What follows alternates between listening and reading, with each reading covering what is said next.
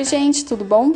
Aqui quem fala é Fernanda Bonato. Eu sou psicóloga, sou sexóloga, mestre em psicologia e idealizadora do Prazer em Saber. E nesse podcast do Prazer em Saber, eu vou estar conversando sobre câncer de mama e sexualidade com a médica ginecologista e obstetra, doutora Caroline Nakano.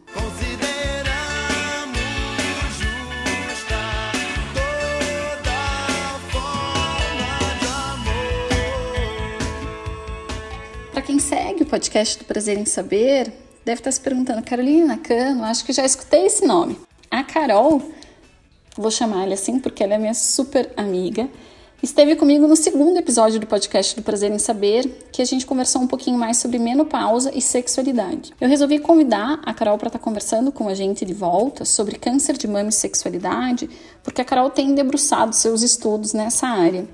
Outubro é o mês do Outubro Rosa, esse mês que a gente tenta trazer conscientização, né, trazer visibilidade para a questão do câncer de mama, porque a gente sabe que quanto mais cedo se inicia um tratamento, melhores são as chances de cura. Então, vou estar conversando com ela sobre isso, não só sobre o câncer de mama, mas principalmente como esse tipo de câncer pode afetar a sexualidade. Espero que vocês gostem. Eu não queria deixar passar em branco o Outubro Rosa, eu queria te agradecer por estar aqui conversando. Eu adoro quando eu tenho a oportunidade de conversar com a Carol, porque a Carol é uma das médicas mais didáticas que eu conheço, assim, quando eu tenho alguma dúvida eu vou perguntar para ela e ela explica detalhe por detalhe, então é muito legal. Queria que a gente tentasse falar um pouquinho mais hoje, especificamente da sexualidade dessa mulher que passou pelo câncer de mama, até porque eu vejo a importância da, da visibilidade uhum. realmente que o Outubro Rosa traz mais, né? Mas pouco se fala sobre a sexualidade, uhum. né, dessa mulher que passou por essa situação. Mas acho que pra gente começar, eu acho que seria importante a gente falar um pouquinho, né, assim, por que que é chamado Outubro Rosa, né? O que uhum. esse, esse mês é. tenta fazer. Então, você consegue falar um pouquinho mais sobre isso? Sim, sim. Outubro Rosa é um, é um movimento mundial, né, que começou nos Estados Unidos na década de 90. A proposta de trazer informação sobre o câncer de mama, não no sentido de trazer pavor, mas no sentido de alertar mesmo, no sentido de trazer informações para as pacientes em relação ao câncer de mama, a possibilidade de tratamento, qual recurso você deve recorrer quando da presença de um nódulo e especialmente lembrar da necessidade da mamografia. Um movimento assim que acabou ganhando uma visibilidade tão grande que acabou trazendo os outros meses, né, com cores também de doenças importantes a, a serem lembradas. E aí os monumentos das cidades, das principais cidades dos países, né, ficam rosa e acabam que traz para a gente essa possibilidade de lembrar desse cuidado com a mama, né? E aqui no, no país, Carol, eu vejo que é super importante porque o câncer de mama é um dos que mais afetam, né, as mulheres. Sim, se a gente desconsiderar o câncer de pele, né, que é o que mais acomete, o câncer de mama é o primeiro mesmo. A previsão para o INCA nesse ano é mais de 66 mil mulheres com diagnóstico, casos uhum. novos, né, de câncer de mama, considerando que a gente tem aí uma possibilidade de cura de 85% dessas mulheres. Quando a gente faz uma campanha ou quando a gente pensa na possibilidade de pegar o maior número de pessoas numa determinada doença, pensando na qualidade do que aquele serviço está oferecendo, né, a gente pensa em abarcar aí 70, 80% da população de uma maneira geral. No câncer de mama, a gente atinge 20% no Brasil. Então, assim, é muito baixo. Ainda tem muita mulher não sendo por acesso mesmo, por acesso. Olha que incrível, né? Que você vê, a gente está falando de um movimento que muita gente conhece. Eu, eu, eu até acho engraçado porque no mês de outubro eu, eu acho que as mulheres vêm mais. Eu tenho a sensação de que eu, eu tenho mais paciente no mês de outubro, sabe? É, justamente com essa preocupação. Não que elas não venham durante o ano, né? Quem faz a, a, rotina em março continua fazendo em março, mas no mês de outubro parece que elas vêm com uma outra uhum. vontade, assim. Mas isso no consultório, né? A gente está falando de um país que são diferentes Brasis, né? E se a gente uhum. pega a totalidade mesmo do nosso país, o que a gente consegue atingir mesmo em termos de mamografia são 20% da população feminina, né? É, é muito baixo, né? A gente ainda está deixando a desejar. Quando a gente pensa nas infecções sexualmente transmissíveis, existe uma uhum. crítica no que tange as políticas públicas de quanto não se faz campanhas. Agora, quando você vê o Outubro Rosa e o Novembro Azul, A gente uhum. vê que realmente há em massa, né, essas campanhas. Uh, Sim. Mas daí eu penso exatamente como você, o quanto é difícil se ter esse acesso. E quando você estava me falando dos números desse ano, eu fiquei até preocupada, porque eu fico pensando, por conta da Covid, quantas mulheres não fizeram o exame. Então eu fico pensando Sim. se existe esse prognóstico também, sabe? Se nesses números as pessoas estão prevendo também o que vai acontecer com a saúde pública, diante do fato de que muitos serviços foram suspensos realmente. O que se teve, né, é uma sensação de que esses serviços não estariam sendo feitos. O serviço para investigação, ele diminuiu. Com a uhum. presença do diagnóstico, ele não parou. Pacientes continuaram sendo atendidos, só que houve um pânico de procurar o serviço de saúde em função da, da possibilidade de exposição, mas quando do diagnóstico, os pacientes não tiveram ausência de tratamento, né, de segmento, uhum. enfim. E, Carol, existem diferentes tipos quando a gente fala de câncer de mama? Se o câncer ele afeta alguma área mais específica da mama, sim, alguma sim. coisa assim também? A gente tem no tecido mamário, a glândula mamária, a gente tem o ducto mamário, a gente tem a areola, né? Então, quando a gente fala em câncer de mama, eu tô falando em várias entidades, né? É um, um grupão, tô, tô, colocando todo mundo no mesmo grupão, vamos dizer assim. Uhum. Mas são várias doenças com várias apresentações hormonais diferentes que respondem a determinado tipo de tratamento ou não. Isso tudo a gente determina por biópsia mesmo, aí se faz a, o que a gente chama de imunohistoquímica, né, que é um, é um exame mais apurado mesmo, né, com avaliação genética, né, para você poder fazer o tratamento mais refinado, decidir de fato qual medicação usar, né, se vai ser só radioterapia, se vai ser quimioterapia com rádio, se vai ser hormonioterapia, enfim, se vai ter a cirurgia ou não, né? Óbvio que a gente depende do tamanho do tumor também. Isso que eu ia te perguntar, o que, que define o tipo de tratamento, Carol? Porque eu imagino que dependendo do tratamento, a sexualidade pode ser mais ou menos afetada também, né? Sim, por isso da detecção precoce, né? Quando a gente fala em câncer, especificamente do câncer de mama, a gente está falando que a gente tem dois níveis de prevenção. Um é a prevenção primária, né? Que é falar para os pacientes aquilo que são fatores de risco estilo de vida, ausência de tabagismo, diminuição da gordura corporal, em ganho de peso, né, que está muito relacionado a vários tipos de cânceres, não só o câncer de mama, álcool, é, fatores genéticos, fatores ambientais, né, coisas que a gente comenta com os pacientes e no que tange a prevenção primária. Quando eu falo em prevenção secundária, já é a ação da presença da mamografia. Quando a gente faz a mamografia, ou ultrassom, ou até uma ressonância magnética, mas ficando na mamografia como exame padrão ouro, vamos dizer assim, né, o exame que é, é mais eleito, né, vai detectar lesões precoces, que dá tempo de tratar, né, que dá tempo de a gente estudar esse tumor de uma maneira mais global, assim, então saber qual o tipo imunohistoquímico dele, né. Então você perguntou como que define o tratamento, o tipo histológico, ou seja, se é um câncer que vem do ducto, se é da papila, do tecido glandular, da mama mesmo, né, o tamanho do tumor, se ele for muito grande, se ele atinge ou não gânglios axilares, linfonodos axilares ou em outras regiões também, ou se já tem algum tipo de metástase, né? Então, óssea, principalmente, né? No câncer de mama a gente vê muita metástase óssea, metástase pulmonar e metástase uhum. cerebral. Tudo isso é o que vai definir o rumo do tratamento. Uhum. A partir daí, a gente consegue é, nortear a paciente em todos os, os, pontos. Olha, com esse tipo de tumor, o tratamento é esse, as suas chances são essas, as, as as consequências vão ser essas. Mas né? tem algum protocolo, assim, Carol? Primeiro começa com quimio, depois com rádio? Tudo depende do tipo do tumor. É. Tem paciente que não vai fazer quimio, ela vai fazer hormonioterapia, por exemplo. Depende do tipo mesmo. Na hora que o oncologista, né, e o mastologista leem o laudo da biópsia junto com a imunistoquímica, ele, naquele laudo vai ter lá carcinoma ductal de mama invasivo com tais, tais uh, hormônios positivos ou então negativos e a partir daí se define a, a, o tipo de tratamento. Existem tratamentos em que a paciente perde cabelo, existem tratamentos que não, né? existem tratamentos que vai precisar tirar a mama toda, hoje com muito mais zelo com a mama do que antigamente, né? Uhum. Eu, na época da minha residência, eu cheguei a ver muita paciente que já tinha tido câncer há mais de 10, 15 anos e realmente ela tinha toda a mama retirada. Mais recentemente, a gente vê retirada de pequenos quadrantes, né, do quadrantectomia que fala, preservando a mama. Uhum. E uma das coisas que se tem se preocupado muito, Fer, é a questão da reconstrução imediata. Os congressos eles têm apresentado muito isso, quer dizer, o quão importante para a mulher é sair de lá com a sensação de que ela tratou um câncer, né, e está em processo de tratamento.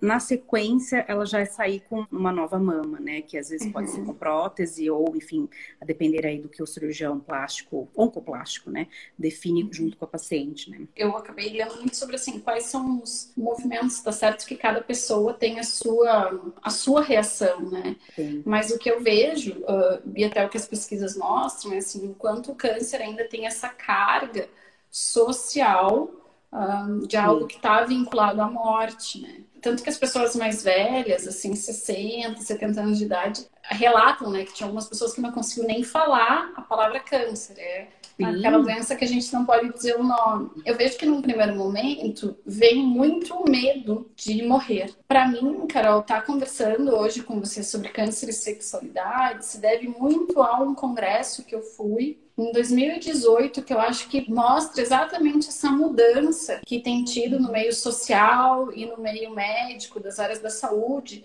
no que uhum. tange aos tratamentos dos cânceres, né? Então eu fui para o congresso norte-americano de medicina sexual. Eu até mandei mensagem para Carol no meio do congresso para os nossos amigos da pós falando, gente, isso aqui é maravilhoso porque existe um acesso, recursos financeiros para estar tá fazendo pesquisa que infelizmente a gente não vê aqui no país, né? Uhum. Foi a primeira vez, então tô falando de 2018, foi em outubro de 2018. É o que eu sempre digo no consultório, gente, o que é óbvio para uma pessoa não é óbvio para outra. É. Uma pessoa que está fazendo um tratamento tratamento ou que fez um tratamento, é, é, ela continua, né? É o, que eu, sempre, é o que eu sempre digo, a sexualidade está grudada na gente. Sim, continua sim. tendo uma vivência da sexualidade.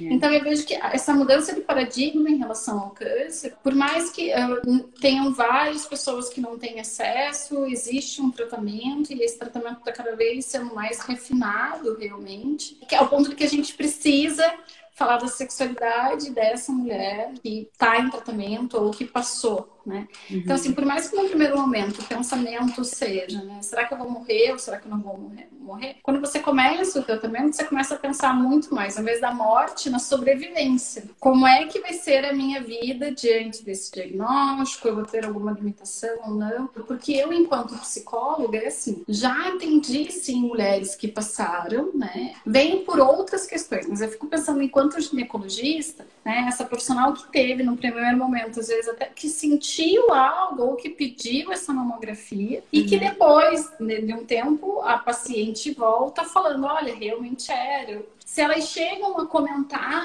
sobre a vida sexual delas ou de como foi essa operação, para mim é tudo muito novo ainda em relação a isso. E não é só para mim, acho que para as pesquisas é muito novo. Uhum. Ah, é de novo é o silenciamento diante da sexualidade, né? Exatamente. Parece que ficar grata porque eu tenho vida, mas qual é a qualidade de vida que eu tô tendo é diferente, né? Enquanto você estava falando, eu estava pensando coisas que a gente já conversou entre a gente, o quanto que a gente precisa definir quem é que pode transar, né? Começa por aí. Só pessoas saudáveis e o que, que a gente definiria como saudável para estar tá tendo uma atividade sexual. O câncer tem sim todo esse temor no sentido de que seria uma sentença e aí você, a partir dessa sentença, você está destinado a não viver mais nada daquilo ou simplesmente agradecer pelo fato de você ter sobrevivido. E a gente tem um montante, nos números americanos, 90% das mulheres sobrevivem nos cinco primeiros anos uh, pós-tratamento, né? Que a gente fala sobrevida em cinco anos. Aqui no Brasil, muito parecido, 85% esse número. Quando você pensa nisso, fala assim, puxa vida, né? Cada 100 eu vou ter 85 mulheres que vão, sim, reestruturar sua vida. Então a gente vai pensar em todo o processo de morte, sim, de condenação e talvez culpa por ter feito algumas coisas que, será que isso me levou ao câncer de mama? Reestruturação conjugal, uma rearticulação familiar, porque aquela família teve que se reorganizar em função de uma doença crônica, por quanto tempo, né? E todo mundo na iminência, talvez, de uma possibilidade de morte. E especialmente essa mulher, né? Quer dizer, o que, que ela ressignificou na vida dela, do ponto de vista de resiliência mesmo, né? Pra estar tá encarando a própria sexualidade. A gente vê que muitas das mulheres, quando a gente faz a pesquisa de sexualidade, apesar de ter um ressecamento vaginal, vaginal, que viria com a menopausa, então ela talvez adiantou um pouco o processo por conta do câncer de mama, ou ela já estava em processo de ressecamento vaginal. Mesmo assim, quando a gente dá uma possibilidade de tratamento, né, para essa dor pélvica, com esse incômodo, ela relata uma vida sexual diferente. É engraçado, assim, fala assim, não, eu tô bem com meu marido, né? Outras falam considerando 10 anos de tratamento, aquelas que fizeram 12 anos de segmento pós-câncer. Então, elas relatam queixas, sim, sexuais, mas uh, algumas, talvez até pelo próprio fato de ter sobrevivido a uma doença grave, né? Alguma, alguma atitude. Eu acho que a gente ainda deixa a desejar no sentido de questionar sobre a sexualidade das mulheres em tratamento ou pós câncer de mama, né? Pós-tratamento, já com um tempo aí já de término de tratamento, entendeu? Uhum. Acho que a gente não, não toca nisso, mas tem a ver com o tempo de formação nossa mesmo. Acho que a sexualidade está vindo no Brasil, talvez nos últimos cinco anos, com uma mudança mesmo. Eu tenho visto isso dentro da ginecologia com uma mudança maior nos últimos cinco anos. A proporção que toma isso, né? É meio que em função desse tempo também. Pensando no tratamento, o que, que o tratamento do câncer de mama pode trazer de prejuízo para a sexualidade. Porque eu acho que num primeiro momento, o que vem, falando especificamente do câncer de mama, eu penso que uma das dificuldades é a questão da imagem corporal. Quando uhum. realmente eu tenho que tirar, né, um quadrante ou então toda a mama, por aí vai. Uhum. Mas a quimioterapia, a radioterapia também pode trazer prejuízo, né? Sim, porque esse primeiro ponto que você tocou, ele é extremamente importante por questões de autoestima mesmo. Antigamente, muito mais, né, Fer? Porque realmente era uma cirurgia mutilante, né? Uma cirurgia mais agressiva, a mulher realmente ficava sem. Quantas vezes não atendi pacientes que estavam eh, usando sutiã de, bo de bojo, né, de preenchimento, assim, não tinham nenhuma, só tinha cicatriz na, na região do tórax, né? Então foi retirado totalmente a mama. Hoje em dia, não. Hoje em dia a gente tem aí a possibilidade dessa reconstrução imediata e muitas delas falam, nasci de novo, eu tirei o câncer e ganhei uma prótese, sabe? Sabe? Então tem outra fala nesse sentido e trouxe muitas uh, coisas boas mesmo, né, para paciente que está tratando, na questão cirúrgica. Mas o tratamento quimioterápico e a hormonoterapia e a radioterapia, porque a radioterapia é uma queimadura em cima daquela lesão. Muitas vezes também o resultado cirúrgico não fica tão bonito por complicações mesmo, né? Será que essa paciente já tinha uma comorbidade, uma obesidade, um diabetes que não fez uma cicatrização tão bonita? Mas a quimioterapia em si, ela acaba levando a paciente a uma menopausa precoce, interrompe a ação dos ovários. E aí a gente tem uma menor quantidade de estrogênio, até porque a gente precisa inibir essa, esse, esse hormônio, né? É, atuando em canal vaginal. Por que, que precisa inibir? porque a maior parte dos cânceres, eles gostam do estrogênio. Tá. Os cânceres femininos, né? Então a gente tem que dar uma segurada no estrogênio. Por quê? Porque senão a gente, a gente pode fazer com que isso se prolifere. Então a gente tem que dar uma uhum. segurada no estrogênio. Tem paciente que já estava sem estrogênio, porque já estava na menopausa. Então uhum. muitas vezes a gente tem que bloquear aí o ovário mesmo. Quando se fala bloquear, bloquear como? Através de ação medicamentosa, né? A gente uhum. suspende a ação do ovário. É, através de uma medicação, essa medicação percorre a corrente sanguínea e faz com que ações cerebrais e ovarianas suspendam a ação, a fábrica, né? O ovário deixa uhum. de produzir hormônio.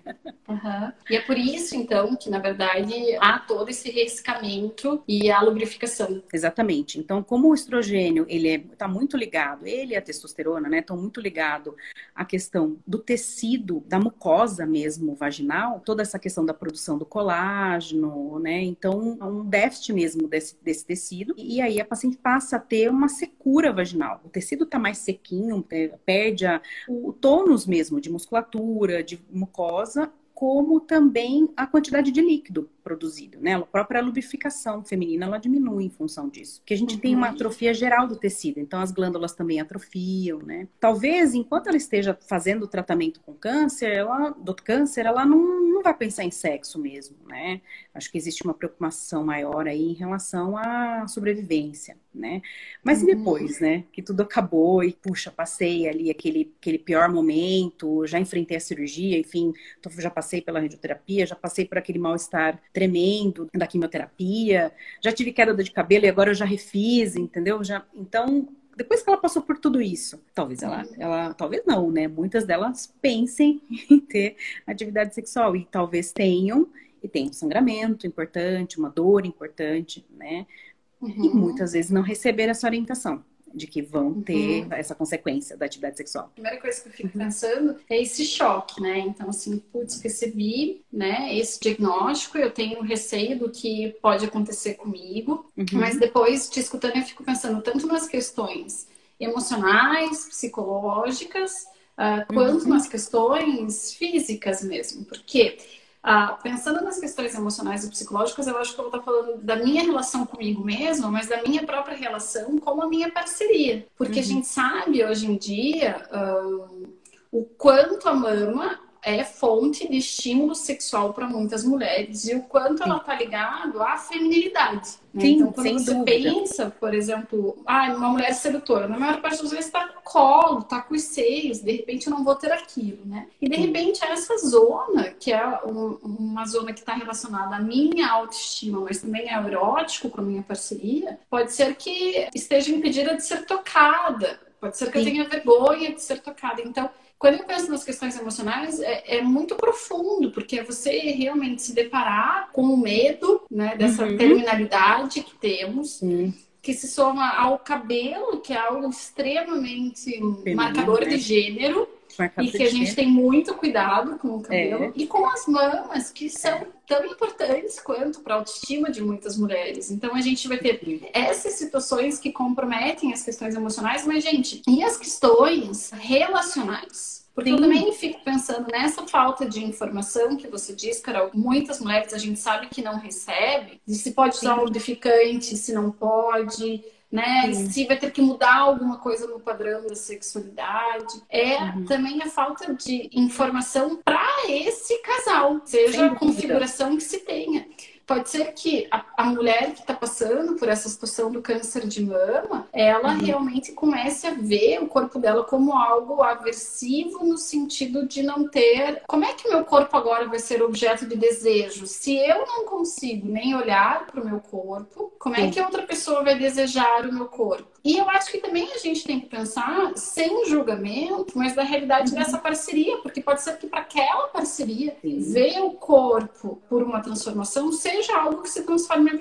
e, e fica aquele silenciamento que gera um mal-estar, né? Passar desse choque, quantas questões a gente tem que pensar? Porque a gente vai Sim. ter que pensar num tratamento a longo prazo em que vai ter que ter um acompanhamento inter e multidisciplinar, realmente, Sim. em que pode vir essa menopausa precoce que você está falando, uhum. que vai alterar esse padrão do sexo, mas que vai alterar também outros padrões relacionados à sexualidade, como segurança. Uhum autoestima, uhum. autoimagem, relacionamento, comunicação. E a minha preocupação é não falando nada disso para essas mulheres, como é que fica, né, tanto essa mulher quanto a relação. Porque daí entra, né, Carol, que a gente vem conversando muito sobre quanto as equipes não estão preparadas para falar com essa mulher para além da cura. Não existe mesmo né? Se você for pensar, existe um, uma preocupação com você estar viva. Eu acho que essa que é a preocupação. Seja grata é. por estar viva, né? Isso, Isso. seja grata. Parece né? que acabou, mas a gente sabe que não acabou. Fica nesse limiar mesmo. Quando a paciente, talvez ela se queixa, ela já talvez esteja no limite de uma separação, né? De um término de relacionamento, enfim, né? Ela não tá dando conta muitas vezes, né? Até tem, tem um estudo, né, que fala isso. Quanto elas, que elas gostariam que o os uh, profissionais de saúde questionassem sobre a sexualidade. Para você ver, né, como que a gente precisa educar profissionais de saúde para isso, quer dizer,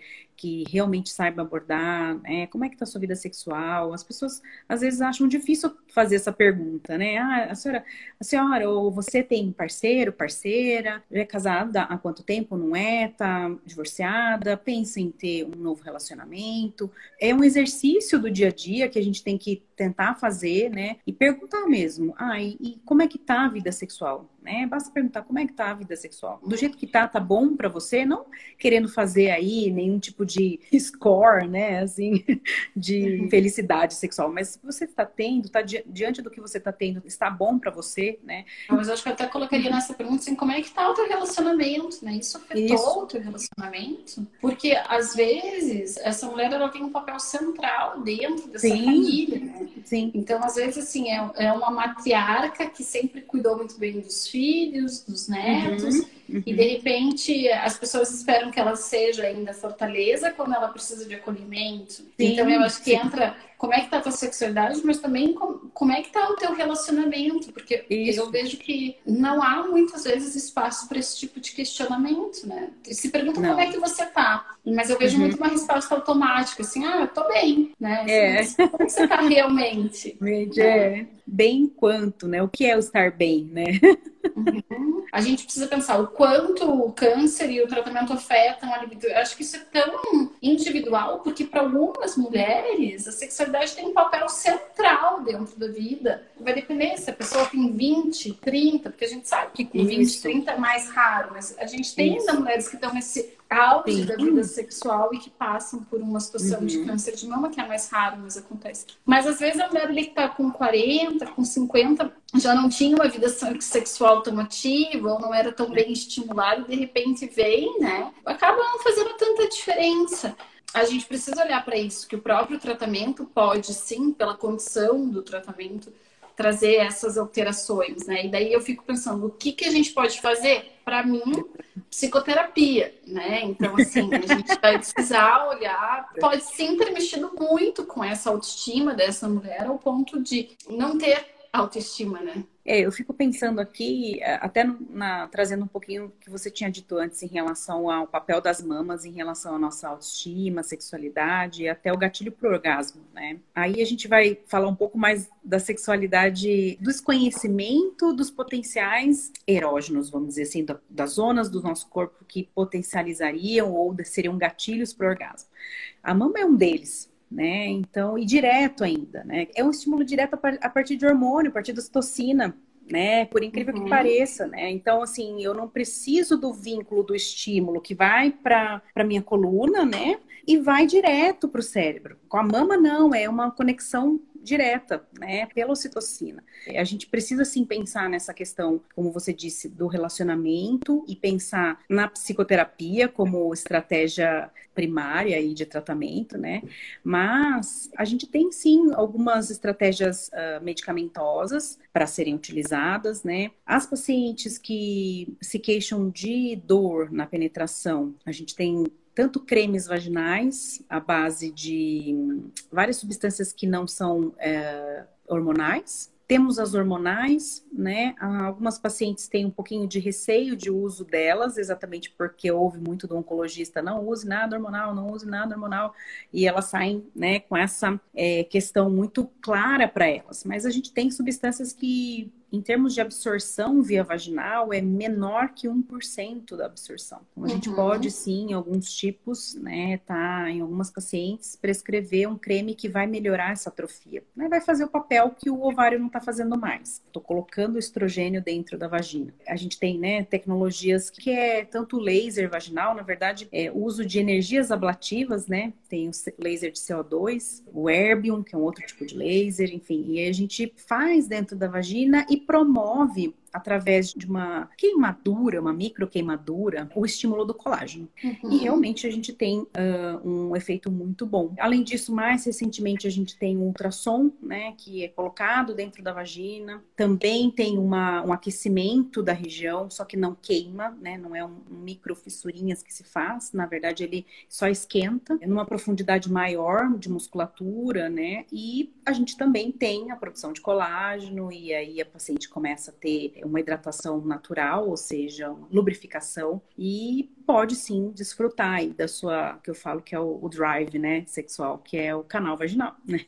É, muita gente acha que só precisa centralizar lá, não é essa a ideia, a gente uhum. também tem que trabalhar as outras áreas, né? Eu imagino que esses cremes, uhum, cremes. Uhum. devam ter um custo que não seja tão oneroso quanto o laser, né? Sim, Quando você fala, por exemplo, que são micro queimaduras, então tenho três perguntas para te fazer. Dói? A outra é: plano de saúde cobre? E se não uhum. cobre, se é oneroso? Porque para mim, quando falo em laser, já fica oneroso. É, na verdade, assim, em primeiro lugar, a maior parte das pacientes não sente nem a gente colocar o, o, o aparelho dentro da vagina né? E sente um incômodo como se fosse exame ginecológico.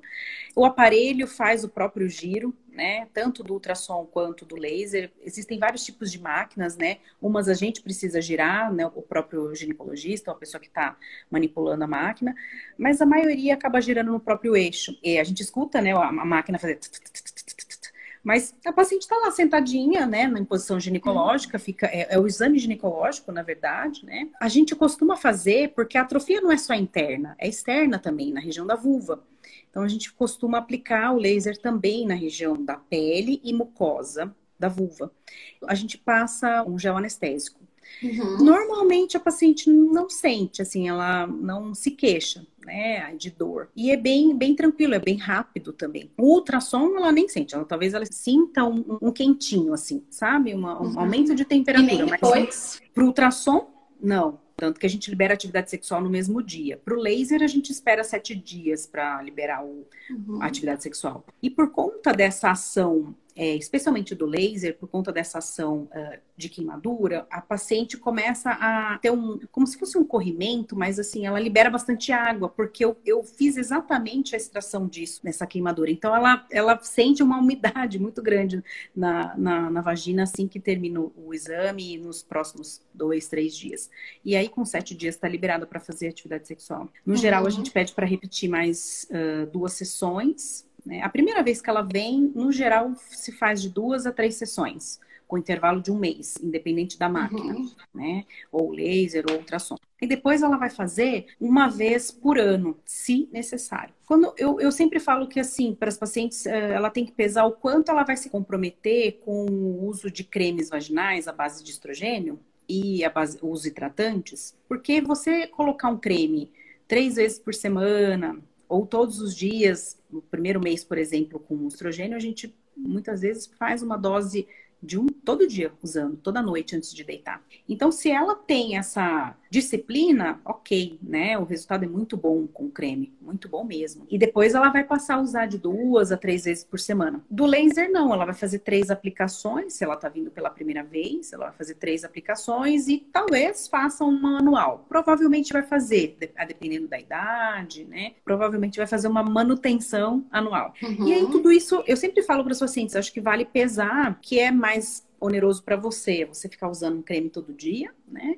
Do ponto de vista de resultado é muito semelhante, ou você prefere vir, faz e daqui a um ano você vai voltar de novo para fazer o tratamento, né? E os planos de saúde não cobrem esse tratamento, ginecoestética, a gente não fala isso, a gente fala que é uma funcionalidade, né? Uhum. É, porque eu tô colocando o tecido funcional de novo, não é para ficar bonito, né?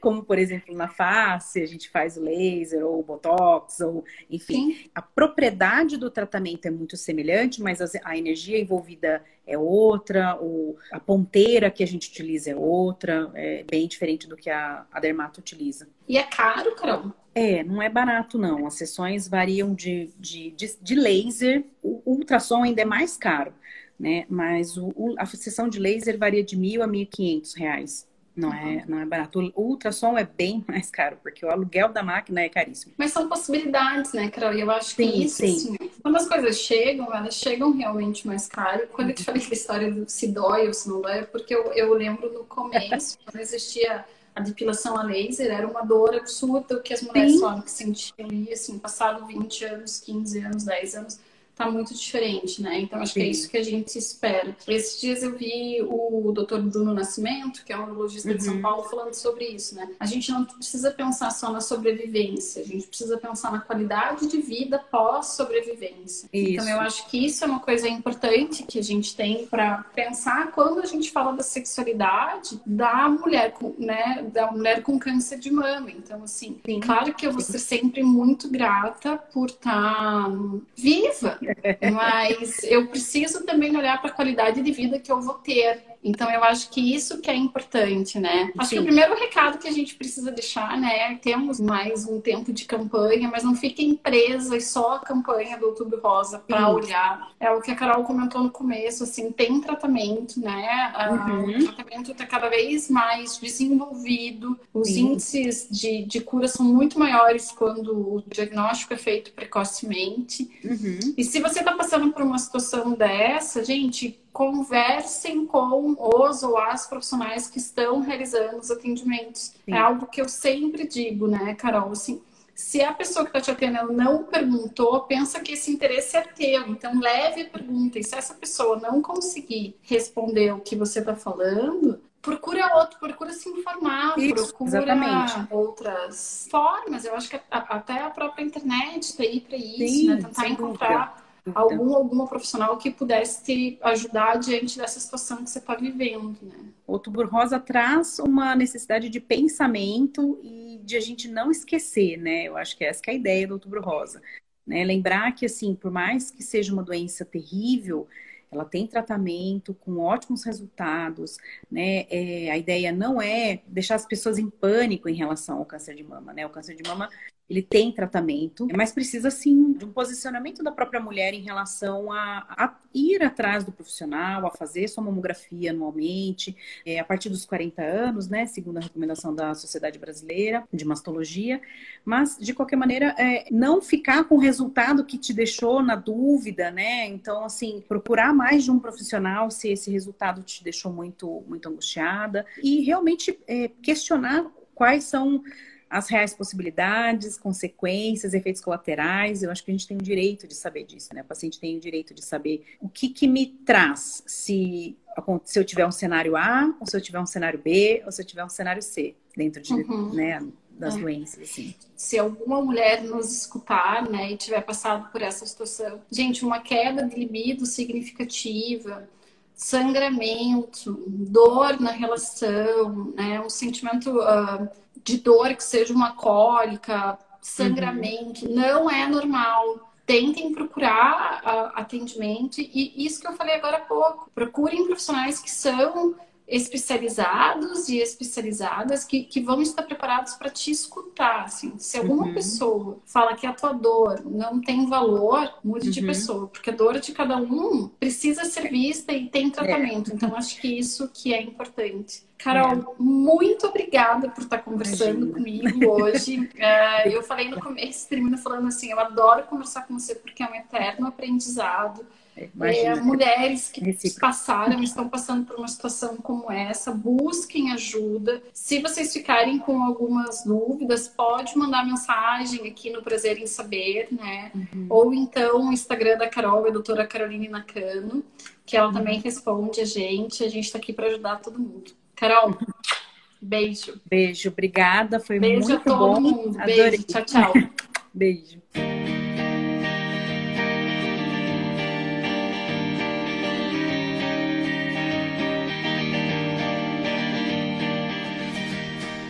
E daí, gente, gostaram?